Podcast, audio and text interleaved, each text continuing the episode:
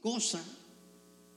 Recomiendan, hermanos, los médicos que dicen de que el cuerpo humano tiene que comer una vez carne a la semana. Son proteínas. Y aquí nos dicen tienen que comer proteínas, pero a veces las proteínas que comemos son demasiadas, hombre. Y si usted come carne, ¿sabe usted que un steak, cuando usted come un steak, ¿cuántos han comido steak aquí? ¿Sabe que le pasa casi de tres a cuatro días dependiendo de su metabolismo para que eso se dijera? Y es por eso que a veces nos sentimos así como, ay, ¿qué nos pasa? Y todo eso le digo porque a mí me ha pasado. Por eso dicen, por favor, carne roja una vez a la semana. No nos están diciendo que dejemos de comer, qué rico es un steak. Me fascina el steak, sobre todo aquel cuando está suavecito, ¿verdad? Porque hay unos que parecen caites, como dicen en mi país, ¿verdad? Duros esos ingratos para comerlos que uno está, vaya que uno tiene buenos dientes, ¿verdad? Y está ahí tratando de comérselo y no le pasa a uno, ¿verdad? Sabroso, pero con moderación. Entonces, ¿qué viene después? ¿Qué sigue después del ayuno? Entonces el Señor puso en mi corazón, hermano, ¿verdad? Eh, este tema, y es obediencia. Y hoy vamos a entender un poco acerca de la obediencia, qué, qué, qué, nos produce, qué beneficios me trae el ser obediente a la palabra del Señor. Porque todos en un momento dado, hermano, necesitaremos el poder entender lo que venimos a hacer a la iglesia. Usted no viene a la iglesia solo por porque decir, bueno, hoy día voy porque no, no me queda otra, ¿verdad? Y, y, vamos a ver si hay algo bueno que me toque. No, no, hermano, usted viene a la iglesia porque es obediente. Es obediente a lo que la palabra del Señor le enseña. Y esto es algo muy importante.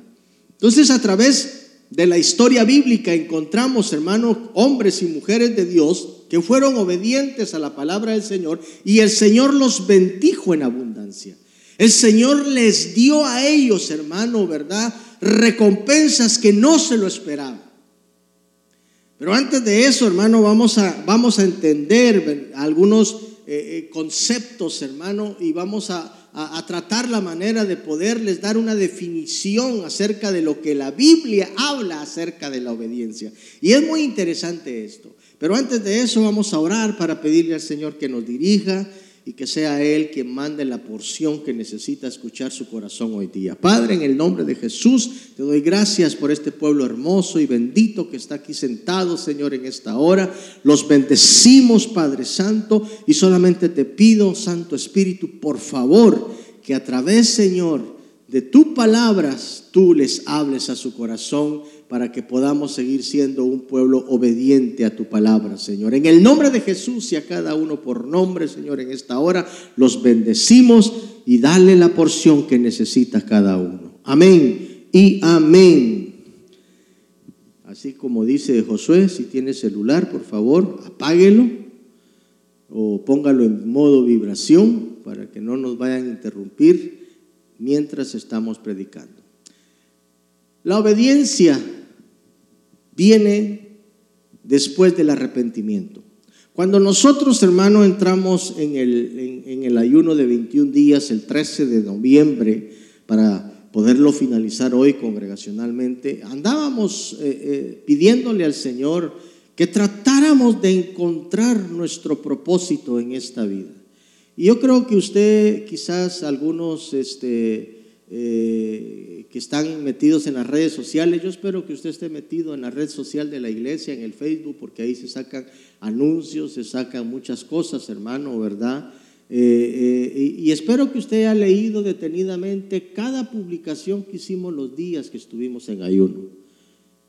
Eran versículos que nos decían, hermano, cómo llegar delante de Dios y poder entender el propósito de un ayuno. Yo creo de que eh, eh, los últimos tres días eh, se estuvo hablando acerca del el, por qué debemos ayunar y para qué se debe ayunar, ¿verdad?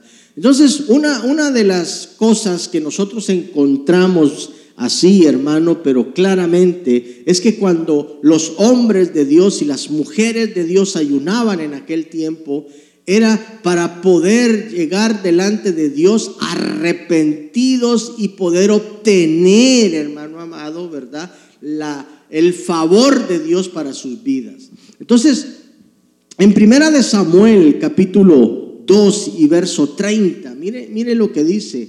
El Señor Dios de Israel prometió que la familia de tu papá le serviría por siempre pero ahora el Señor dice, eso nunca.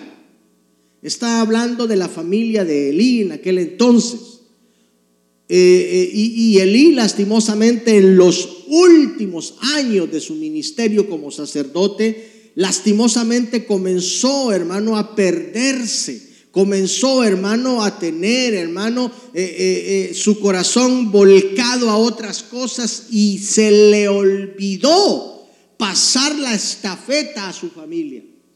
A tal extremo que los hijos de Eli, hermano, fueron eliminados porque ellos estaban haciendo las cosas malas delante de Dios.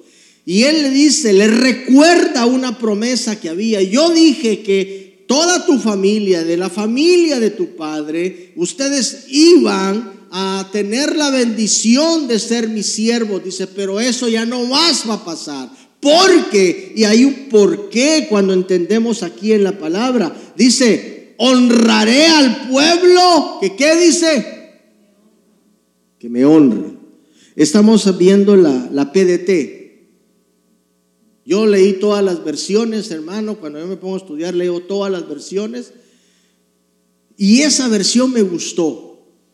Porque eh, eh, eh, a veces nosotros llegamos y, cuando leemos decimos, ah, sí, pero eso se refería al otro. Pero aquí está generalizando. Dice, yo honraré a quién? Al pueblo que me honra. Pero el que se niegue respetarme, ¿qué pasará? Le irá mal. Oiga, esto es interesante. Si usted me permite entender con usted en este momento, Él está diciendo, yo no les voy a mandar una maldición, solo sé que les va a ir mal. Y muchas veces nosotros le echamos la culpa, hermano, al Señor por todo lo que nos está pasando, por todas las desgracias que vienen a veces a nuestra vida. No, Señor, si yo voy a la iglesia, pero es que lo estás honrando.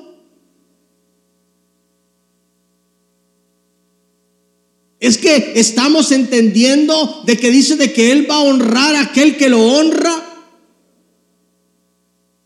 Y cuando hablamos de honra, hablamos de respeto, hablamos, hermano, de sumisión, hablamos de que nosotros, hermano, entendemos de que Él es un ser grande y poderoso y que a Él no le pueden hacer nada. Lo que sí es seguro, hermano, es de que Dios nos bendice y nos bendice a pesar de nuestras vidas, nos bendice a pesar de lo que somos. Y Él está hoy día diciéndote, ¿sabes cuántas veces yo te he bendecido? ¿Sabes cuántas veces yo te he honrado? ¿Sabes cuántas veces yo he permitido que eso que tienes llegue a tus manos? Porque soy yo quien lo está permitiendo. Pero no deja de respetarme y te va a ir mal. Yo me doy cuenta, hermano, cuando una persona comienza, hermano, a apartarse de las cosas de Dios, le comienza a llover, le comienza, hermano, a, a ir tan mal que de una salen a otra. Y eso es algo interesante, hermano, que nosotros debemos de entender. Entonces, cuando miramos nosotros, hermano, ¿qué significa entonces definición de obediencia? Y fíjese que obediencia, a, veces eh, eh, eh, usted decir, es acatar la orden de alguien, tengo que hacerlo. Pero permítame, según la definición bíblica, según, hermanos, los vocablos que nosotros encontramos en el hebreo y en el griego, hermano, en la palabra del Señor, es totalmente diferente. Y hoy lo vamos a ver, ¿verdad? Porque tomé un tiempecito para poder estudiar esto, ¿verdad? Definición de obediencia, ¿ya está ahí la, la pantalla? Dice, la definición de obediencia es escuchar la palabra de Dios y actuar conforme a ella. Cuando nosotros encontramos, y, perdone, ¿verdad? Yo no hablo hebreo, hermano, ¿verdad? Pero la palabra que se encuentra ahí es como llamar, algo así es la, palabra, ¿verdad? Si no la pronuncio bien, pues bueno, usted eh, eh, la va a buscar, ¿verdad? Usted que es estudioso, teólogo también, yo tengo un montón de teólogos acá. ¿Cuántos son teólogos? Uy, ninguno. No, yo no soy teólogo, pastor. No, usted se equivoca. Sí, son teólogos, porque ustedes estudian la Biblia. Eso es teología. Entender a Dios a través de la palabra. Ya no necesita un doctorado para, para poder, claro, si usted estudia es bueno, ¿verdad? Pero, pero cuando usted estudia la Biblia, usted se convierte en un teólogo. Entonces dice, es escuchar la palabra de Dios y actuar conforme a ella. La palabra que se traduce como obedecer en el Antiguo Testamento significa escuchar. Por eso usted va a ver, hermano, que cuando Dios se dirige a su pueblo le dice, si escuchas atentamente la voz de tu Señor, y cuando está diciendo ese término, que si dice, si el llamar lo haces correctamente delante de mí, entonces yo vendré y te bendeciré. Fíjese todo lo que nos dice. En otras palabras nos está diciendo, si aprendes a obedecer mi voz, entonces yo haré esto por ti. Hermano, increíblemente todo pasa a través de la obediencia. Dice, en el Nuevo Testamento hay varias palabras que describen la obediencia. Un término que significa oír y escuchar con actitud reverente y sumisión. Sumisión está hablando de respeto hacia Dios. O sea, hermano, no podemos pretender venir a la iglesia y estar con un corazón arrogante delante de Dios porque Dios lo está, viendo todo. Usted lo puede estar, nadie le va a decir, deje de ser así, ¿verdad? Arrogante, pero delante de Dios, hermano, Él está viendo. Y la Biblia dice claramente que Él ve de lejos a quién. A ver, Él ve de lejos a quién.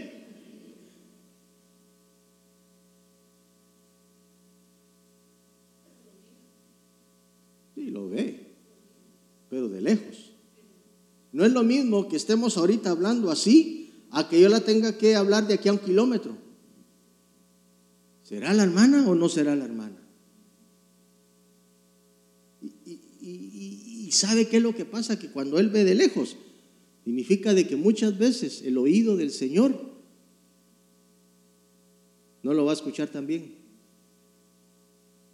El orgullo no tiene nada de bueno en nuestras vidas, hermano. El orgullo destruye familias. El orgullo destruye los corazones de la gente. Las parejas se separan hoy en día por orgullo, porque no quieren dar su brazo a torcer.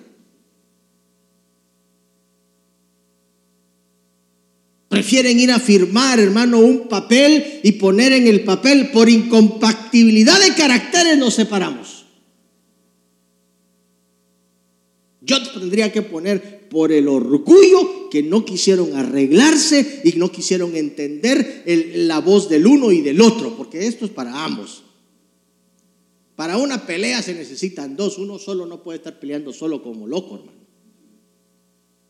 Necesitas dos.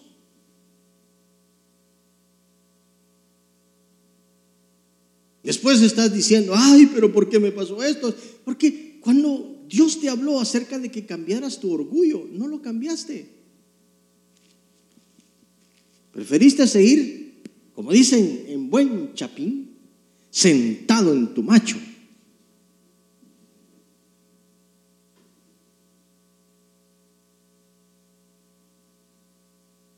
No, hermano, el orgullo no nos, no nos lleva a nada. Entonces, cuando nosotros vemos acá lo que significa en el Nuevo Testamento el término de eh, eh, de, obediencia, eh, vemos claramente lo que nos está tratando de enseñar la palabra.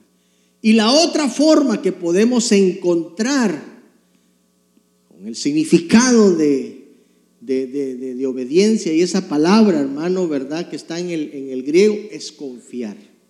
Y aquí permítame poderle explicar este punto, porque eh, como que da la impresión de que una, una cosa con la otra como que no tiene, no tiene relación, pero sí tiene relación. Porque una persona va a ser obediente con aquella persona que confía.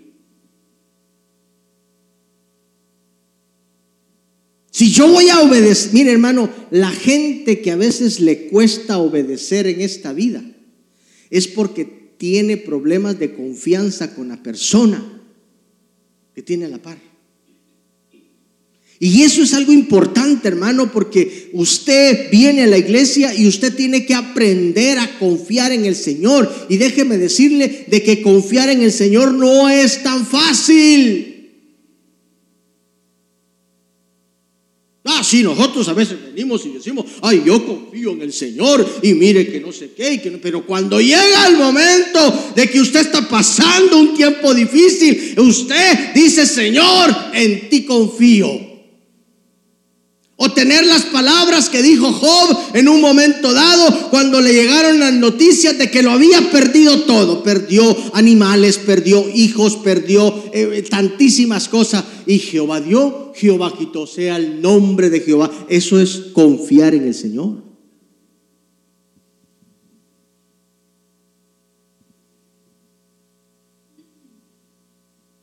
Por eso que cuando nosotros entendemos la definición correcta de qué es lo que la Biblia nos está hablando, hermano, eh, eh, obedecer no es solamente decirle, eh, mira Álvaro, vení para acá y él se me separa y, y viene y todo eso, no, es aprender a escuchar lo que yo le voy a decir.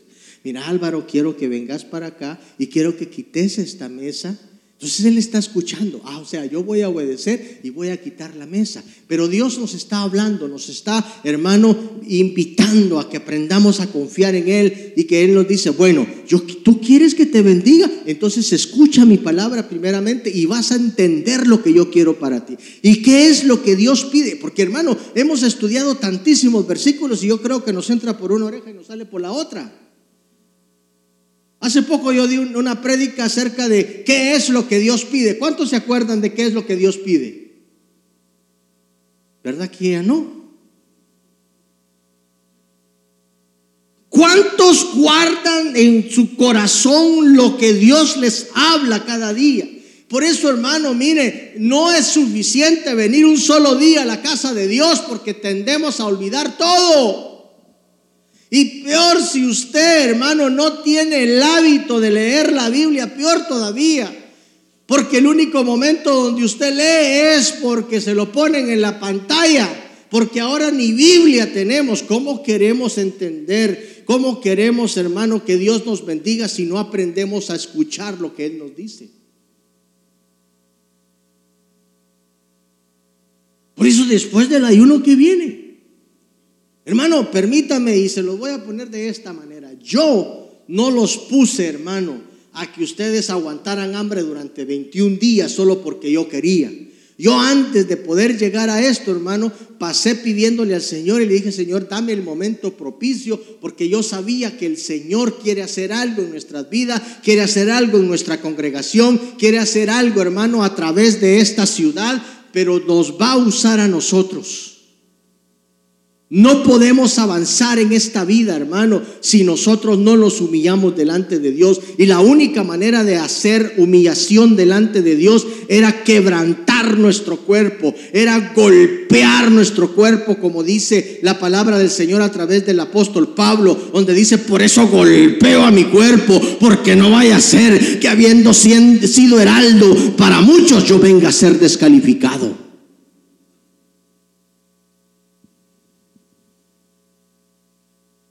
El acto de la palabra que se utiliza para golpear al cuerpo no se está refiriendo a que usted va a ser como la gente, ¿verdad? En la religión antigua que decía que tenían que flagelarse y se pegaban así. Yo no se está hablando de eso. Golpear el cuerpo es quitarnos, hermano, aquellas cosas que nos traen mucha satisfacción. Golpear al cuerpo es decirle, si a ti te habían invitado, hermano, hoy día para que estuvieras, hermano. Y mire qué tremendo es el enemigo, hombre. Porque siempre le va a poner una fiesta el día domingo a la hora del culto.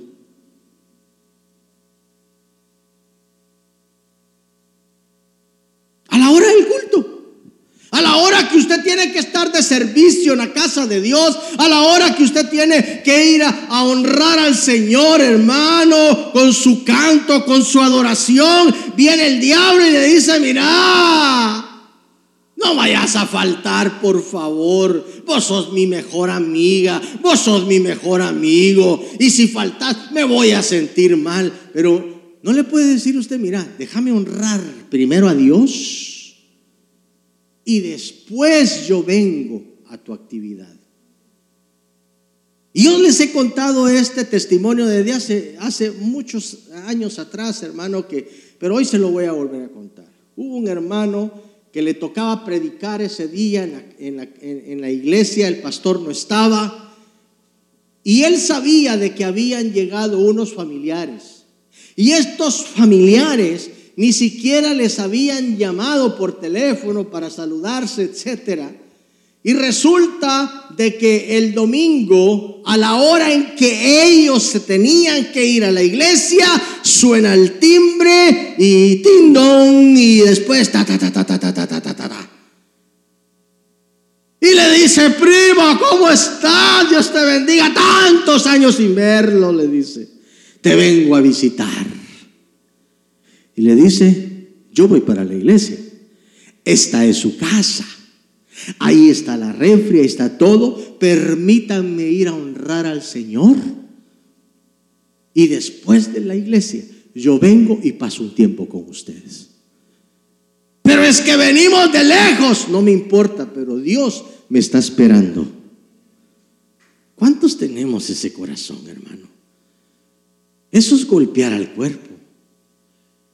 Porque usted diría, no, yo a mi primo no lo dejo, usted es que, es que me da no sé qué. No, yo a mi mamá, etcétera. Mamá, tú sabes que soy cristiano.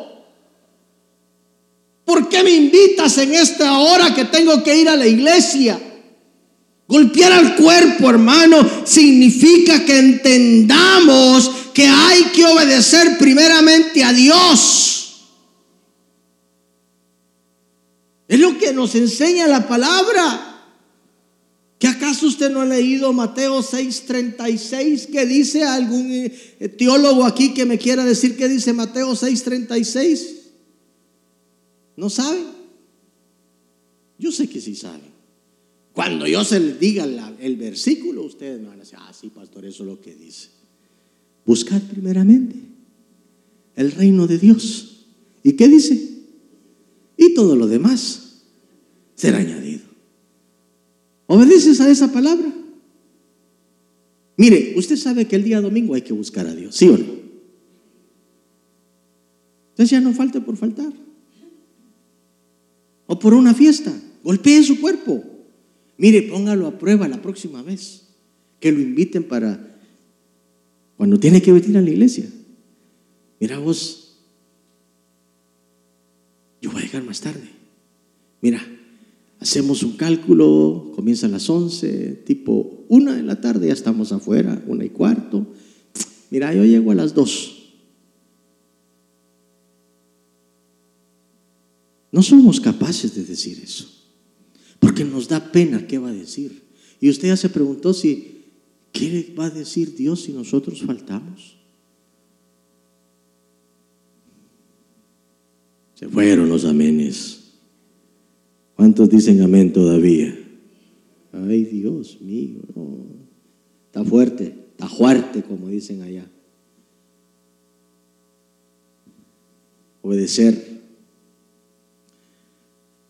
La respuesta obediente de una persona a la palabra de Dios se caracteriza por la fe o confianza.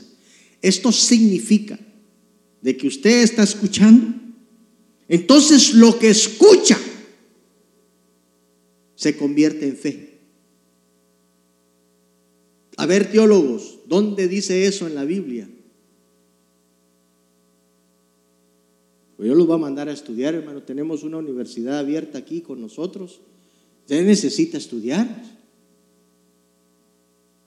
La fe viene por... Hermano, y si no aprendemos a escuchar bien, no vamos a tener fe, por eso nos cuesta. O sea, independientemente la persona que se pare aquí, hermano, no comience a ver, ese está mal peinado, puso la corbata al revés, por eso no me pongo corbata a veces, para que no me mire la corbata. Esa corbata no va con el traje que trae, pastor. Y a veces comenzamos a ver otra cosa, lo que menos hacemos es escuchar lo que nos están diciendo. Y dice que la fe se va a venir sobre nosotros a través del escuchar. La fe viene por el oír y por el oír qué. ¿Verdad que eso sí se lo sabe? Pero quiero decirle de que ese versículo muy poco es aplicado en nuestras vidas. No es fácil para la gente. No es fácil, hermano, el poder entender de que a través del escuchar y el escuchar y el escuchar, se comienzan a desprender las bendiciones. Eso hoy, si usted conoce a alguien que no vino, dice, mira, vos te perdiste un cultazo, mira, Dios nos habló de una manera increíble y ahora lo único que nos queda es aprender a cumplir con la. Entonces la palabra de Dios es sinónimo de obediencia. Escuchas palabra y automáticamente la comienzas a obedecer.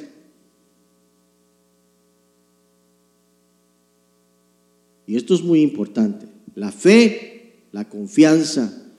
Por esta razón, escuchar realmente la palabra de Dios es sinónimo de obediencia. Obediencia en la Biblia. Vamos a ver qué es lo que nos habla la palabra del Señor acerca de eso. El tema de la obediencia aparece en la Biblia cristiana tanto en el Antiguo como en el Nuevo Testamento. Y hay un ejemplo que Jesús nos dice. En el libro de Juan 14, 15 dice, sí, ¿qué dice? Ahí está, sí me. A ver, diga, sí me amáis. Ahora repita conmigo, yo amo al Señor. Ay, qué bonito se oye todo. Yo espero que así sigan. Pero dice, si me amas, guarda mis mandamientos. Ah. Guardar significa obedecer. ¿Qué es lo que nos está diciendo Jesús? Si me aman, obedezcan lo que les digo entonces.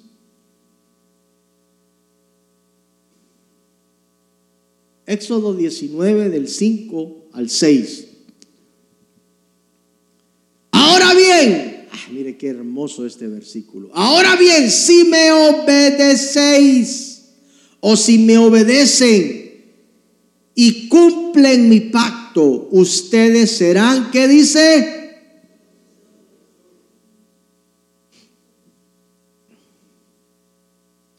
Yo quisiera que entendiéramos esto, esto que nos está diciendo la palabra. Por favor, hermano, por favor, ayúdeme a entender con usted. ¿Qué es un especial tesoro? ¿No es algo que usted cuida y que usted va de todas las formas a cuidar eso que usted tiene? ¿Qué es un especial tesoro? ¿Cuántos tienen hijos acá?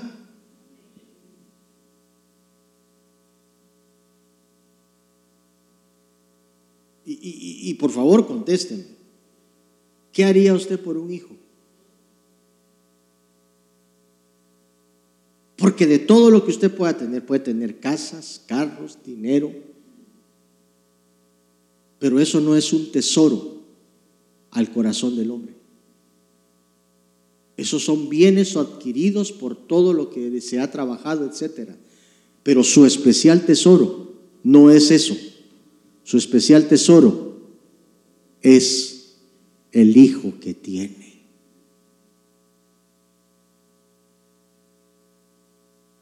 ¿Cómo cuidas a tu hijo? ¿Dejarías que le haga falta algo a tu especial tesoro? Mire, ya que los hijos ya tengan, ya se hayan casado, ya estén grandes y todo, ¿los sigue uno cuidando, hermano? Y yo tengo 52 y todavía mi mamá llega y me pregunta, ¿ya comió?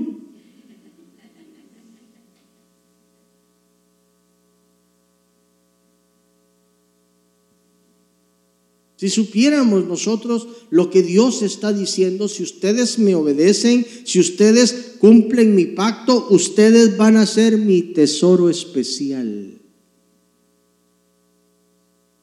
Mi especial tesoro. Entre todas las naciones de la tierra, porque toda la tierra me pertenece. Ay, esto me gustó. Hermano, Usted es especial tesoro del dueño de la tierra. Por eso de que hermano, usted no se dio cuenta, hermano, mire, yo sé que mucha gente no se dio cuenta cómo vivió 11 meses del año.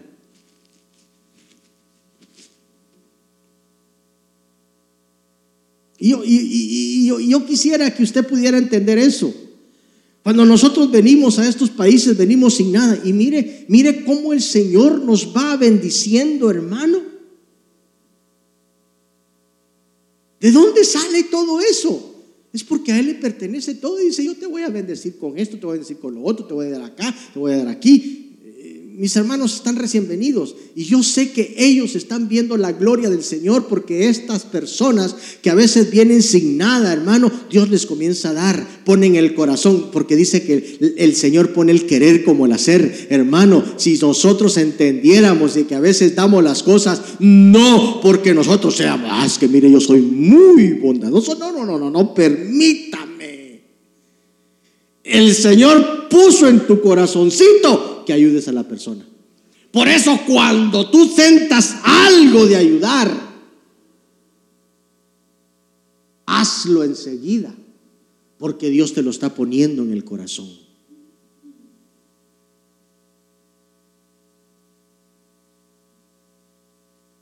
¿Usted sabe cuánta gente en este momento le está pidiendo al Señor para que el Señor los bendiga? Para tener un plato de comida en su mesa hoy día. Y no digamos solo para Navidad, porque aquí lastimosamente la gente dice, ay, hoy vamos a hacer la guiñolé. ¿Cómo se dice eso en, el, en nuestra querida lengua española? A ver, traductores, Francescolis. Guiñolé, ¿cómo, cómo es? Recoger víveres, algo así, ¿verdad? Recolectar. Y solo recolectan para Navidad y ahí el, año se les olvida. Y después anda diciendo, no, es que el pueblo quebecoa es tan generoso. Yo me voy a atrever a decir algo, hermano, y se lo digo con mucho respeto. Hasta la iglesia de Cristo ha dejado de tener ese corazón.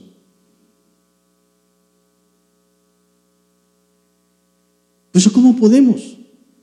Mire, queremos ayudar a una persona ahorita que no viene a la iglesia, hermano, y no es eso el punto, ¿verdad? Que si va a otra iglesia, pues está bien, pero es una persona que tiene, hermano, una dificultad tremenda. La acaba de dejar el marido, hermano, ¿verdad? Porque se fue atrás de otra, hermano. Y, mire la, tontera del hombre, hermano, ¿verdad? Es que eh, no, no, no, no valoran a lo que tienen a la par. La muchacha joven con tres hijos Y ahorita estábamos, hermano, haciendo una recolección para llevarle víveres para que ella pueda tener para la comida. Está enfrentando una situación difícil. Y no, no porque venga a nuestra iglesia vamos a ayudar, no, podemos ayudar a gente que no es de la iglesia. Que no viene a la iglesia, mejor dicho, que sí son del cuerpo de Cristo, pero que no viene a la iglesia. Y eso no nos tiene que quitar ni poner a nosotros. No, yo solo ayudo a los de la iglesia, usted. No, son cristianos, son hijos de Dios. Y usted no sabe todas las noches. Posiblemente los niños llegarán, mamá, tengo ganas de comer, y va a la refri y no hay nada. ¿Por qué? Porque hubo un hombre que no valoró lo que Dios le había dado. Y cristiano, no le cuento más porque no es bueno. Es increíble, hermano, toda la necesidad que hay. Y es por eso, hermano, que, que, nosotros debemos de entender lo que la Biblia nos está diciendo, porque todo me pertenece. O sea, mira, hay una necesidad y como yo te lo di, ahora lleva tú, porque dando es como se recibe, dice la palabra. ¿Cuántas veces no hemos escuchado eso? Pero nos cuesta tanto dar. Por eso es de que muchas veces las iglesias sufren, hermano, económicamente, porque nos cuesta dar. No somos dadivosos para la casa de Dios. Se nos olvida. La iglesia tiene un proyecto de estar saliendo, hermano, gracias a Dios que puso en el corazón el último eh, eh, día que, fue. Yo tuve la oportunidad de acompañarlos, hermano, y vimos la necesidad en la calle. Y una hermana que me dice, eh, no es lo mismo que te lo cuenten desde el púlpito a que tú lo vayas a ver. en la forma en que vive esa gente, hermano, mire, si usted hoy en la noche llega a su camita, a su colchón de plumas, y, y todavía lo hace así como un gatito, ¿verdad? Que, que comienzan a arañar todo eso, ¿verdad? Y se acuesta, dígale, Señor, gracias porque tengo un lecho donde dormir. ¿Sabe que hay gente que duerme en el suelo, bajo menos 5, bajo menos 10, en una casa de campaña? Porque no encontraron un lugar en las casas de, abrigo que tienen para ellos. Ahí la gente que llega tarde se queda afuera.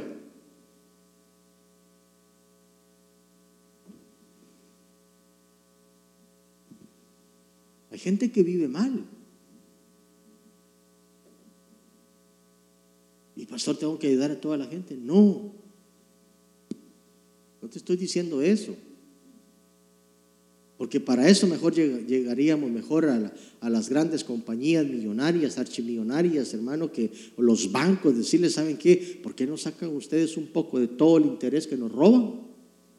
Y le dan un poco a los pobres. ¿Sabe usted que Bill Gates, Bill Gates tuvo, eh, y muchos han criticado a Bill Gates, pero bueno, ese no es el punto, ¿verdad? Bill Gates una vez dice que se acercó con, con varias familias archimillonarias. Aquí estamos hablando de gente que, tiene dinero y que tiene más miedo del fin del mundo que el fin de mes. Están bañados en dinero. Y él les propuso esto. Y fíjese de que cuando él hizo el cálculo, no lo hizo a la ligera. Él calculó, porque hay una revista, no sé si se llama Forbes o no sé cuál otra revista, sacan los hombres más acaudalados del mundo.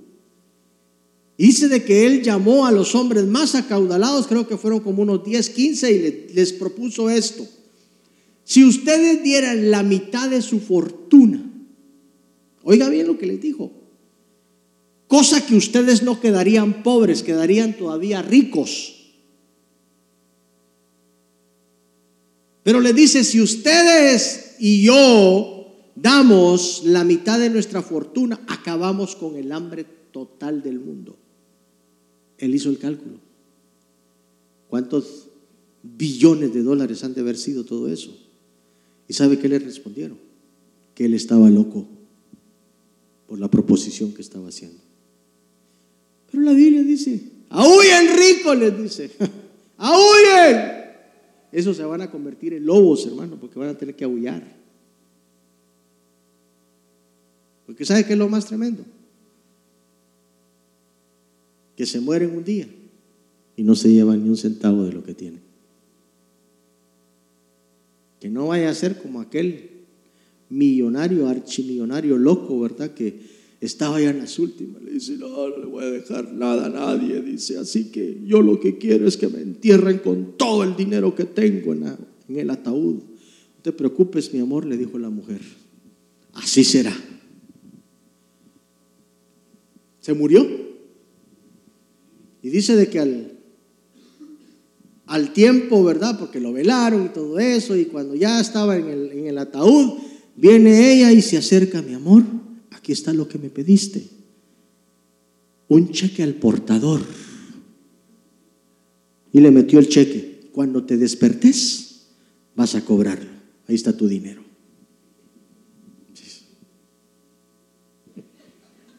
¿Usted cree que cuando se muere Dice, me entierran con el mejor traje que nada, hermano, el más viejo le ponen y los otros los van a vender. Lo ponen en Kijiji y dice, ternos a la venta.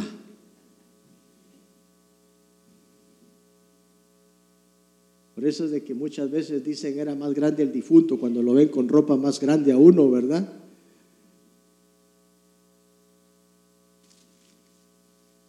Nadie se lleva nada cuando se muere, hermano. Nadie. Y sabe que ese es el camino que llevamos si no viene Cristo por su iglesia antes. Todos vamos a pasar por ese momento. Por eso usted esté agradecido con lo que tiene. Si usted tiene un techo, si usted tiene una cama, si usted tiene un, platito caliente, una sopita que se, tiene, que se va a tomar hoy en la tarde, hermano, dígale, Señor, gracias por esta bendición que me das. Eso es algo interesante, hermano. Entonces, porque toda la tierra me pertenece, ustedes serán mi reino de sacerdotes, mi nación santa. Este es el mensaje que deben transmitir a los hijos de Israel. Y es lo que estamos haciendo nosotros hoy día, transmitiéndoles este mensaje. Jeremías 7:23, miren lo que dice Jeremías 7:23, es interesante, hermano. Esto les dije, obedézcanme y yo seré su Dios y ustedes serán mi pueblo.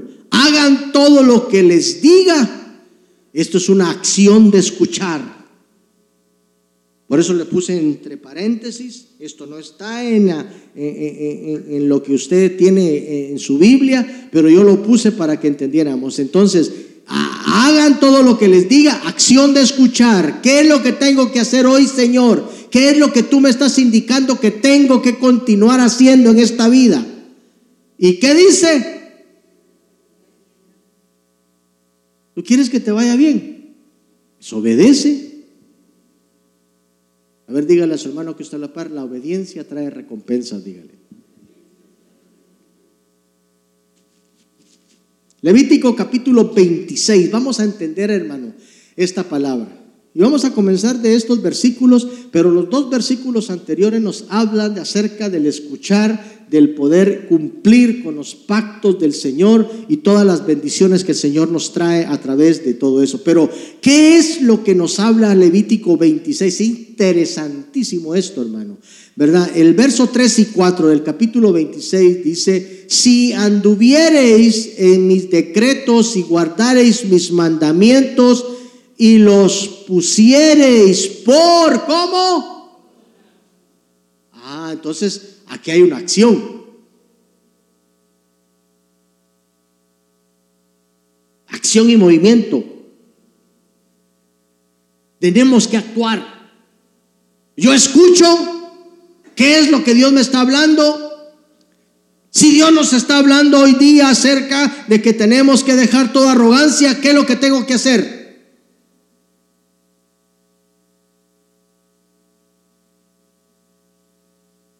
Si Dios nos está diciendo, ya no sean más arrogantes, ¿qué tengo que hacer? Ponerlo por obra, dejar de ser orgulloso. Y mira, mi amor, vení, sentémonos y hablemos como la gente. Ah, así quería escucharte. Sentémonos, pues. Y comienzas a hablar.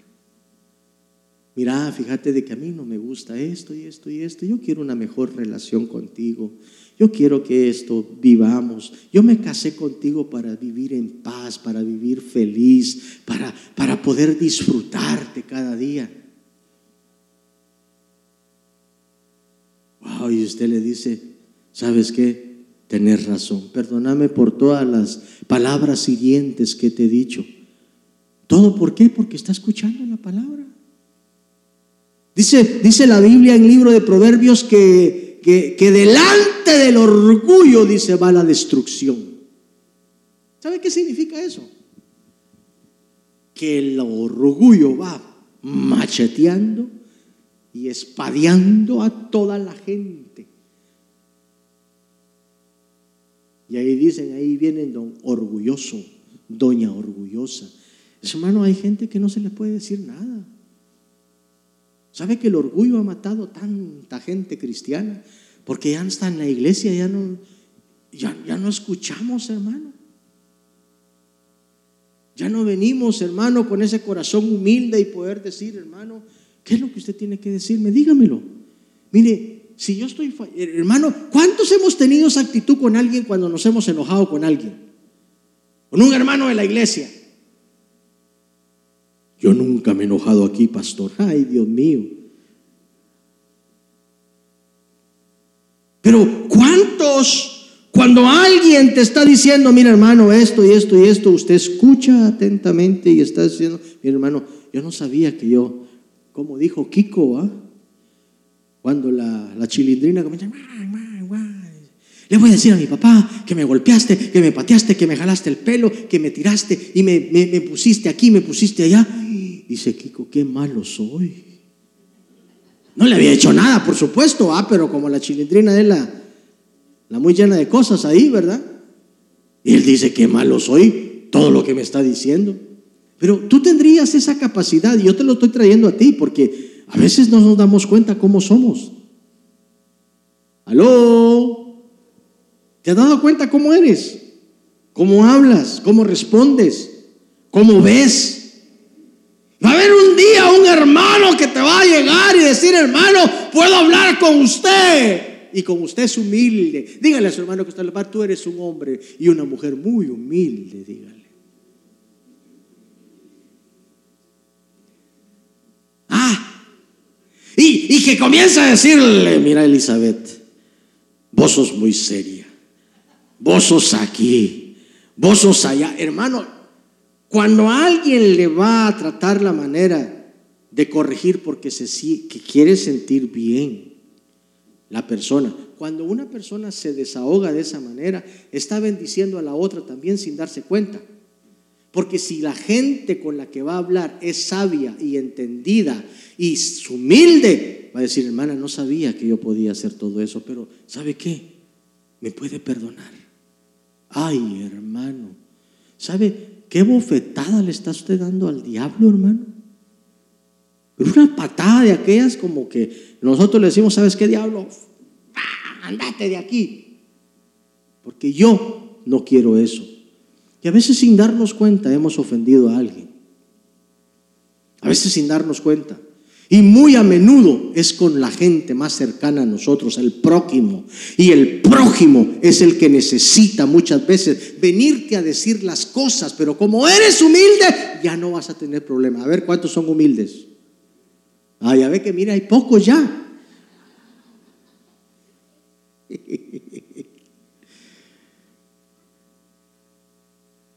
Yo si alguien me viene a decir, mire, usted es aquí, es allá,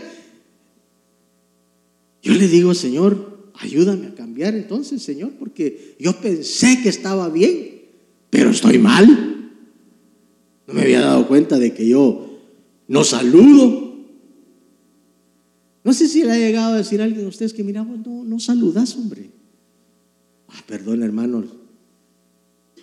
Y a veces decimos, es que no lo vi, sí lo vemos, pero no tenemos esa costumbre. Entonces dígale, ya que usted es un hombre y entendido en las cosas, voy a cambiar. Y yo sé que muchas personas cambiarán. Entonces, lo primero que dice, si anduviereis, yo voy a pedir a Josué que pase porque ya rápidamente, así con música, ya me dan ganas de terminar rápido. Y guardares mis mandamientos y los pusiereis por obra, yo daré vuestra lluvia en su tiempo, y la tierra rendirá sus productos, y el árbol del campo dará su fruto. ¿Sabe qué está hablando? Si tú me obedeces, yo te voy a prosperar. Cuando habla de mandar una lluvia, habla de una lluvia, hermano, en la que el pueblo de Israel esperaba para que los cultivos se dieran. Y obvio de que una buena lluvia, hermano, que cayera sobre los cultivos, les iba a producir frutos buenos y agradables. Y primeramente ellos, después de cada colección de, de que ellos sembraban, ellos llevaban sus primicias y sus ofrendas a la casa de Dios. Y hermano, mire, Dios fue tan especial para este pueblo y sigue siendo tan especial para este pueblo que llegó un momento donde Él les dice, ¿saben qué? Ustedes un año completo no me van a arar la tierra para darle descanso. Y dice de que la colección del sexto año. Mire, mire qué tremendo cómo es Dios, hermano, cuando aprendemos a darle el tiempo al Señor correctamente. Por eso, hermano, yo lo invito. Mire, no falte a la iglesia. Solo si está enfermo, pues está bien. Pero tú sabes cuánto tiempo te tomaría a ti para ya no tener ganas de venir a buscar a Dios. Apenas dos semanas. Si mucho, tres. Y a la cuarta dice, ay, no tengo ganas. ¿Sabes qué tan importante, hermano, es que tú busques a Dios en todo tiempo? Por eso la Biblia dice, orad sin cesar.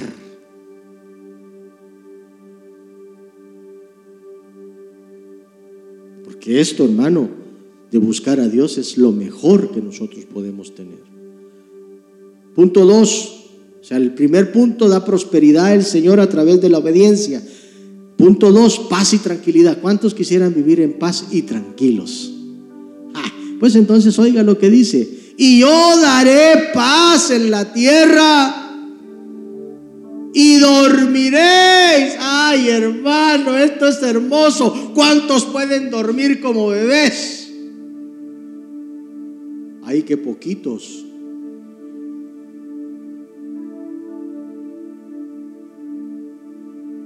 Mira, yo no sé cómo duermes.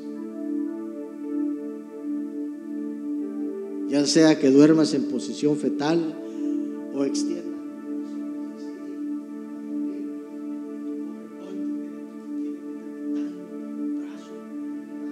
Dormir el otro también. Yo no sé cómo duermes. Pero si duermes tu noche completa, es porque hay paz en tu corazón. Y dice, yo te voy a dar paz. Y dormiréis, dice, y no habrá quien, dice, ¿qué? Ah. ¿A cuántos nos ha llegado a espantar el diablo a veces en las noches? Y usted se levanta todo nervioso y todo eso. Hermano, fíjese que una noche, hace unos años atrás, yo estaba durmiendo, hermano. Pero en un momento dado comencé a sentir un ataque espiritual, hermano, en mis sueños. Y, yo, hermano, eh, eh, comencé, hermano, a ver sapos y culebras en mi sueño, hermano, ¿verdad? Y, y, solo decía, Señor, la sangre de Cristo tiene poder, la sangre de Cristo tiene poder. Y me desperté sangre de Cristo tiene poder. Y me acuerdo, hermano, yo sé eh, la carga que nosotros Dios nos ha puesto y entiendo, hermano, y, usted parece que no, no, no, no, lo ha visto quizás de esa manera, ojalá que lo, lo vea de esa manera, pero usted sabe de que nosotros, hermano, tenemos la responsabilidad de estarle pidiendo al Señor por sus vidas, por sus familias, para que todo les vaya bien. Yo oro hasta por mis enemigos, hermano. Porque es bíblico. Porque hay gente que se ha ido de la iglesia y se ha convertido en enemigo mío. Me ven en la calle no me hablan. Yo no les hice nada. Pero yo los bendigo en el nombre de Jesús. Y resulta que un hermano, hermano de la iglesia, en aquel entonces, Como a las 2 de la mañana, porque eso me pasó como a las 2 de la mañana a mí. Como a las 2 de la mañana le dice este hombre al diablo que estaba siendo atacado, que sentía un montón de cosas dentro de sí. Mira, le dice, una cosa te voy a decir, diablo. Es entendía, había, había escuchado lo que significa, ¿verdad? El tener una cobertura que Dios permite tener en esta tierra. El término casi muy poco lo usamos nosotros porque eso de la cobertura se ha tergiversado, pero es una bendición el que usted pueda tener un pastor. ¿Usted sabía que es una bendición tener un pastor? Hay poquitos dicen amén, pero bueno, ¿cuántos creen que es una bendición tener un pastor? Vaya. Entonces le dice este hombre al diablo, le dice, yo tengo una cobertura anda a destruirlo a él primero. Oigan, el término que utilizó. Y si lo podés destruir, entonces te venís a pelear conmigo.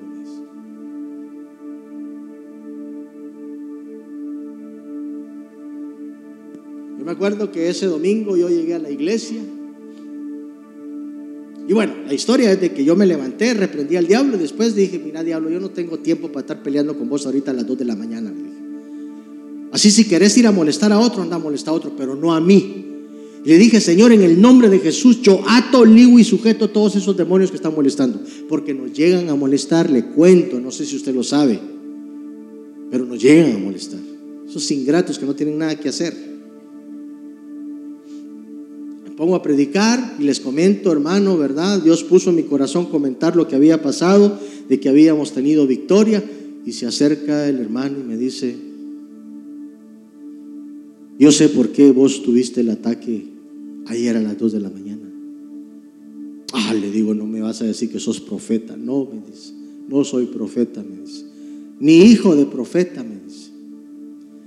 Pero yo anoche le dije al diablo que si te podía destruir a vos, que después viniera a molestarme. Pero como no pudo, vos y yo nos quedamos tranquilos. Y yo sí creo eso. Yo muchas veces me he tenido que levantar, hermano, para orar por muchos de ustedes que no se los ando diciendo. Pero yo oro por ustedes. Porque yo sé la lucha espiritual que nosotros tenemos. Entonces muchas veces usted llega a su camita y dice, Señor, como dijo el salmista, en paz me acostaré y así mismo dormiré. Así que Señor, bendice este ángel, esta joya que tú tienes en tus manos, Señor. Amén. Y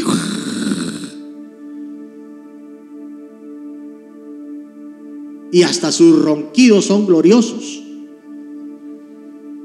Porque atraviesan paredes.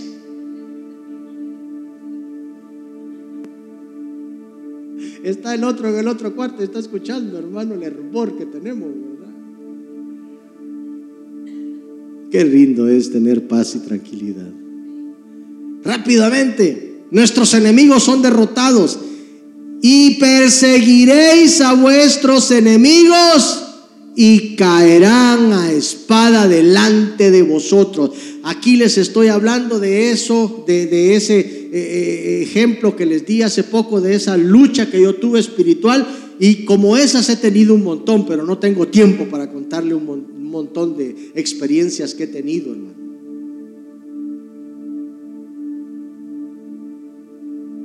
Yo he vencido, hermano, diablo en los sueños. Muchas veces he peleado con el diablo en mis sueños. Por eso dice la palabra que nosotros si somos obedientes, dice que perseguiremos a... Hermano, resistid al diablo. ¿Y qué dice? ¿Sabe qué resistir? Que ese diablo lo está molestando y lo comienza a empujar, a tratar de botarlo, pero uno no va a dejar que lo haga retroceder. Y está aquella sensación de que te están empujando, retrocede, retrocede, retrocede. Y tú estás resistiendo. Dicen, diablo, vos a mí no me vas a amedrentar.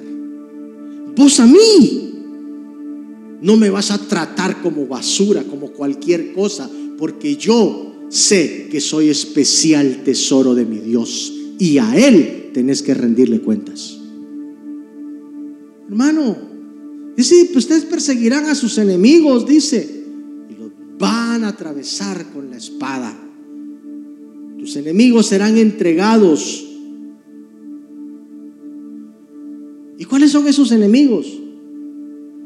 Los demonios que utilizan ciertas cosas para hacernos, hermano, hacer sentirnos mal, como por ejemplo la depresión, el desánimo, los miedos, son enemigos. Pero como hoy nos han metido en la cabeza de que todo es enfermedad, usted tiene enfermedad mental, le dice a uno. Ah, ¿Qué enfermedad mental? Muchas veces son solamente situaciones que nos pasan, hermano. Usted no está enfermo mentalmente, hombre. Un enfermo para mí mentalmente es aquel que está completamente loco, que no sabe lo que está haciendo. Pero usted no es loco, ¿verdad? Ahora hay un loco aquí. Por Cristo, ¿verdad? Espero que por Cristo, ¿eh? ¿Quién dijo amén? No sé. O el que dijo amén ya estaba dormido. Ya, pastor, apúrese, hombre. Tengo hambre.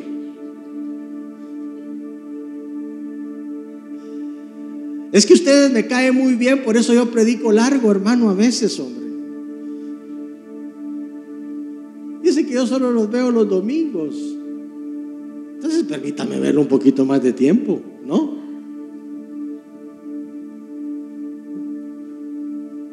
¿Qué enemigos tienes? Que necesitas derrotar. Sé obediente. Y vas a ver si el diablo no irá. Resistid y él, ¿qué dice?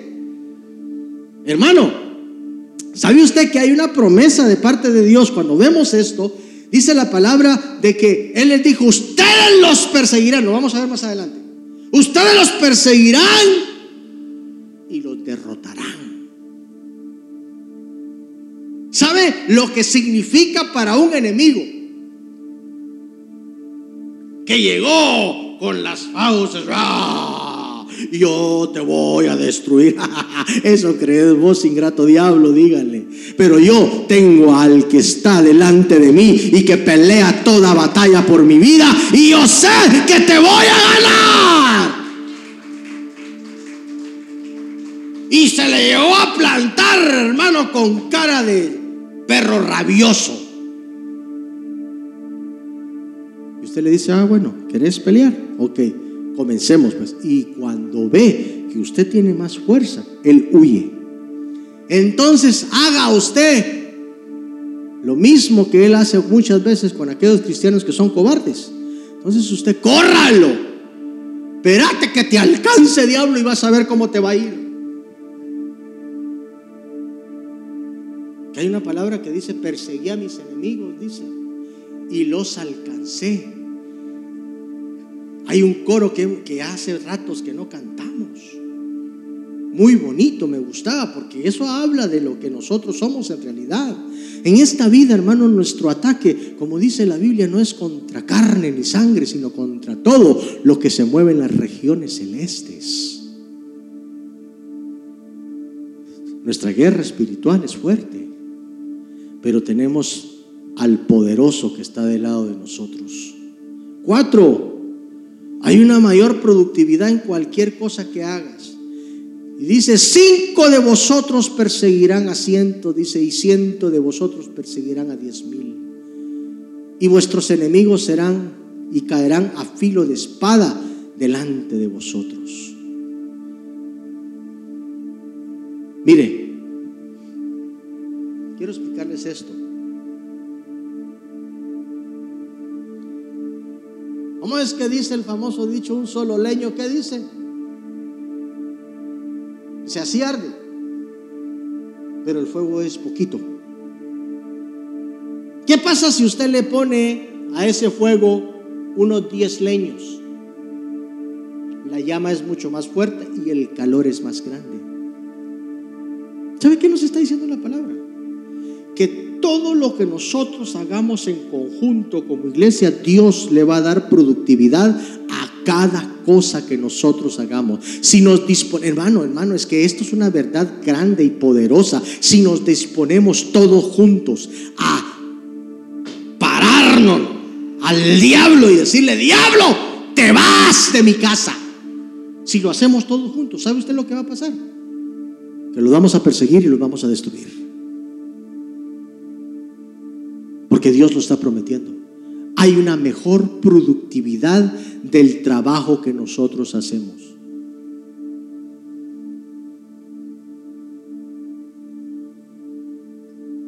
Cuando nos unimos. ¿Qué nos dice la Biblia? Donde hay dos o tres, ¿qué dice? ¿Qué pasa? Pero aquí no vemos dos o tres. Y a veces decimos, estamos los de la promesa, ¿verdad? Solo los tres hermanos ahí vinieron al culto hoy. Dios va a estar, porque esa es una promesa. Pero ¿qué pasa si todos estamos en el mismo espíritu? ¿Cuántos sabemos acá? ¿Usted sabe cuántas bendiciones se desatan del cielo, hermano? Hermano. ¿Sabe usted cuánto Dios quiere desatar y, romper el cielo a favor nuestro? Ay, hermano, si entendiéramos eso, yo creo de que viniéramos más seguido a la iglesia. Si somos obedientes, Él hará que todo lo que hagamos sea fructífero y productivo. Las últimas dos, tenemos mejor relación con Dios Verso 9, porque yo me volveré a vosotros y os haré crecer y os multiplicaré y afirmaré mi pacto con vosotros. Mejor relación si eres obediente. Y Él te está diciendo, si tú lo haces, yo voy a hacer que te multipliques. Y hablando de la multiplicación, está hablando primeramente en el aspecto, hermano, espiritual, que tú comienzas a ser una mujer y un hombre totalmente diferente, que comienza a dar frutos del Espíritu. ¿Sabe usted cuál es la identidad del cristiano? Y muchas veces nos han hablado del ADN, nos han hablado, hermano, ¿verdad? De, que, cuál es tu identidad en Cristo Jesús. ¿Sabes qué te da la estafeta de decir que tú eres de Dios y que eso te identifica cuando Jesús dijo en la palabra, en esto conoceréis que sois qué? ¿En que qué? En que os améis los unos a los otros. Por eso es recomendable que usted se ponga cuentas. Por tanto, dice, estad en paz con todos. Aleluya. Terminamos. Dios y los demás quieren estar con nosotros. Si somos obedientes, este versículo a mí me, me fascinó, hermano, me, me llenó. Y dice, y pondré mi morada en medio de vosotros, y mi alma no os abominará. Está hablando de Él. Y qué bendición que la Biblia hoy nos dice de que somos templo y morada del Espíritu. ¿Sabe qué? Qué maravilla el poder decir que somos morada de Dios. Dice, yo voy a poner mi morada contigo. ¿Sabe lo que es que Dios viva en su casa? Pregúntele a su hermano que está a la par. ¿Dios vive en tu casa, hermano? ¿Llegó a instalar sus cosas el Señor? ¿Este lugar me pertenece? ¡Wow! Y dice, y pondré mi morada en medio de vosotros y mi alma no os abominará. Y andaré entre vosotros y yo seré vuestro Dios y vosotros seréis mi pueblo. Mandar con nosotros. La verdad es que nadie quiere estar con una persona desobediente. No es del agrado de Dios. Pero cuando la gente comienza a ver lo que tú eres, esa gente se acerca a ti porque sabe lo que tú tienes, porque eres una persona obediente. La obediencia a través de los siglos se ha dado en la humanidad. Grandes beneficios, algunos ejemplos de hombres que fueron obedientes. Solo tres le voy a dar, hay muchos. Abraham, padre de la fe. Vete de tu tierra y de tu parentela. Ahí está, lo lee usted en el Hebreos capítulo 11, del 8 al 11. Está también en Génesis capítulo 12. Y Dios le confirma el pacto a Abraham, no una, varias veces, como queriéndole decir, yo lo que te he dicho, no te he mentido. Él le dijo, tú serás padre de multitudes. Y él no tenía un hijo. Y dice que él creyó de esperanza contra esperanza. ¿Por qué? Porque un día le llegó al Señor a decirle, vete, sal de tu tierra y de tu parentela y vete al lugar que yo te voy a decir. No le dijo a dónde, pero Dios tenía preparado una bendición para él. Y ustedes conocen la historia. Enoch. Yo sé que pocas veces usted ha escuchado hablar de Enoch. Yo no sabía que existía Enoch, pastor. Yo solo lo he visto en los nombres de la gente. Sí, Enoch existió. Pero sabe que la Biblia habla pocos versículos de él del Génesis capítulo 5, del 21 al 27, habla un poco de la, genealogía, pero a mí lo que, lo que quiero remarcar, le dice de que Enoch vivió. A ver, teólogos, ¿cuánto vivió Enoch? Ahí está un coro. 365 años vivió Enoch y desapareció. Caminó 300 años, pero antes de caminar los 300 años, vivió 65 sin Dios. Y dice de que a partir de los 65 años, usted lo lee ahí en la Biblia, léelo, porque no se lo puse ahí.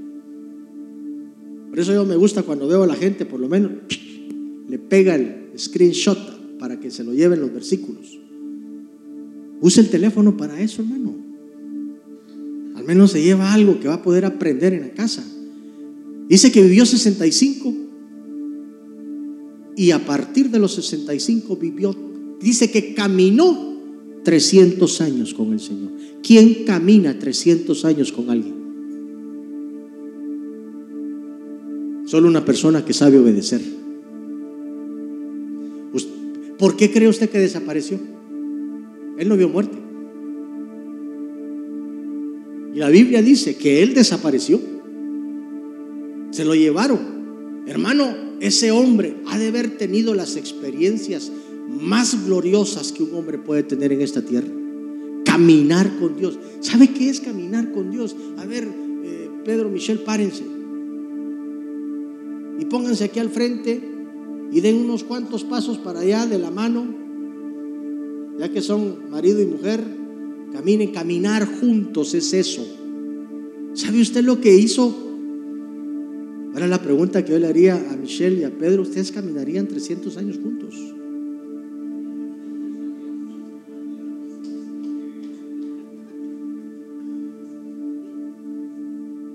Pero caminar 300, pueden sentarse mis amores, gracias. Pero caminar 300, eso debe haber sido maravilloso. David, ¿qué dice Dios de David? que dice que era conforme al corazón de Dios. Pero ¿por qué Dios dice que era el hombre conforme a él? Porque oiga esto, dice Hechos capítulo 13, verso 22. Pero Dios quitó a Saúl y lo reemplazó con David, un hombre de quien Dios dijo, hermano, mire, yo espero que eso diga Dios de nosotros un día. he encontrado en David, hijo de Isaí, a un hombre conforme a mi propio corazón. ¿Por qué? Porque David era rubio de un metro ochenta, de ojos azules, y era, como dice la Biblia, de hermoso parecer, así como soy yo. con ese hermoso bigote que me ando disparando ahora. No, no dice que es por eso, pero la Biblia sí describe de que él era de hermoso parecer, dice. Era, era hermoso, o sea, si, si, hubiera existido, hermano, ¿verdad? Lo que ahora hay de esas compañías que andan diciendo que el hombre más bello del mundo, ¿quién es? Yo creo que David se gana, se gana el título de un año completo, porque dice de que era de hermoso parecer. Pero Dios habla de él acerca del hombre conforme al propio corazón de Dios, porque dice, Él hará todo lo que, léalo, todo lo que... ¿Quieres tener ese título? ¿A ti te gustaría, César, el hombre conforme al corazón mío? Porque yo sé que le pido algo y Él lo va a hacer. Ah, a veces nos piden, hermano, puede moverla así. Ah, no, hermano, que lo haga otro, yo no. ¿Sabes tú que para poder hacer las cosas que Dios quiere, Dios utiliza a otras personas? Por eso prepárate.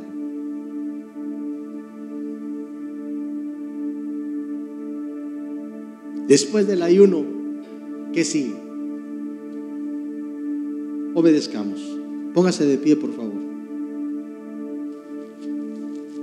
Gracias por su atención. Pero yo quiero que hoy día volvamos a pasar todos como la otra vez. Pasemos al frente.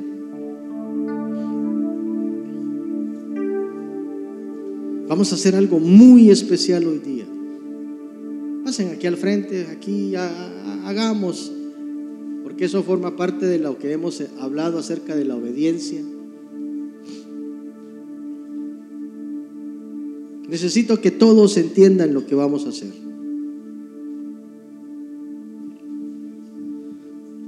Si no caben ahí en una línea, pues adelántense un poquito más, estén más cerca del altar, no hay problema, nadie les va a hacer nada. Lo único que vamos a lograr hoy día es romper con todo aquello que nos ha estado molestando. No quiero que nadie se quede en las sillas, todos pasen al frente, por favor. Eso se llama obediencia. Vamos a obedecer al Señor hoy día porque necesitamos que Dios rompa el cielo por nosotros. 21 días pasaron. Pasen, venimos para acá que vos, Dios tiene algo muy especial en tu vida. Has estado buscando a Dios y Dios no te va a abandonar. En medio de esa circunstancia difícil que vivís, Pedro pasa aquí, eh, en la tercia también todos aquí al frente, aquí hay espacio todavía. La obediencia es lo que Dios requiere hoy día. Se va a romper el cielo para bendiciones retenidas sobre su vida. Retenciones que Dios quiere desatar sobre su vida. Sobre cada uno de ustedes Dios quiere desatar una bendición. Y vamos a creer. En la obediencia significa le vamos a creer al ser supremo que nosotros tenemos. Y ese ser es Dios. Ese ser Dios es el que nos está, hermano, diciendo hoy día, yo voy a desatar una bendición sobre tu vida. Así que quiero que levante sus manos, por favor. Quiero que usted con un corazón humillado y arrepentido, ya le pedimos perdón hace tres semanas atrás, hermano, que comenzamos. Y hoy día le vamos a dar gracias por haber podido avanzar durante estos 21 días. Y yo sé que el Señor comenzó a desatar bendiciones sobre nuestros corazones. Y yo sé que mucha gente fue bendecida a través de este acto que tuvimos de humillación Padre, en el nombre de Jesús, yo vengo delante de ti, Señor, agradeciéndote por todos estos días de ayuno y oración que tuvimos. Sabemos de que el cielo se ha roto, Señor, para que sean desatadas esas bendiciones que tú tienes preparado para nosotros. Toda cosa, Señor, que nos había estado oprimiendo, que habíamos, Señor, sentido como tribulación, opresión y todo eso, hoy en el nombre poderoso de Jesús se rompe para que las bendiciones retenidas en el cielo sean desatadas sobre cada uno de nosotros. Yo bendigo este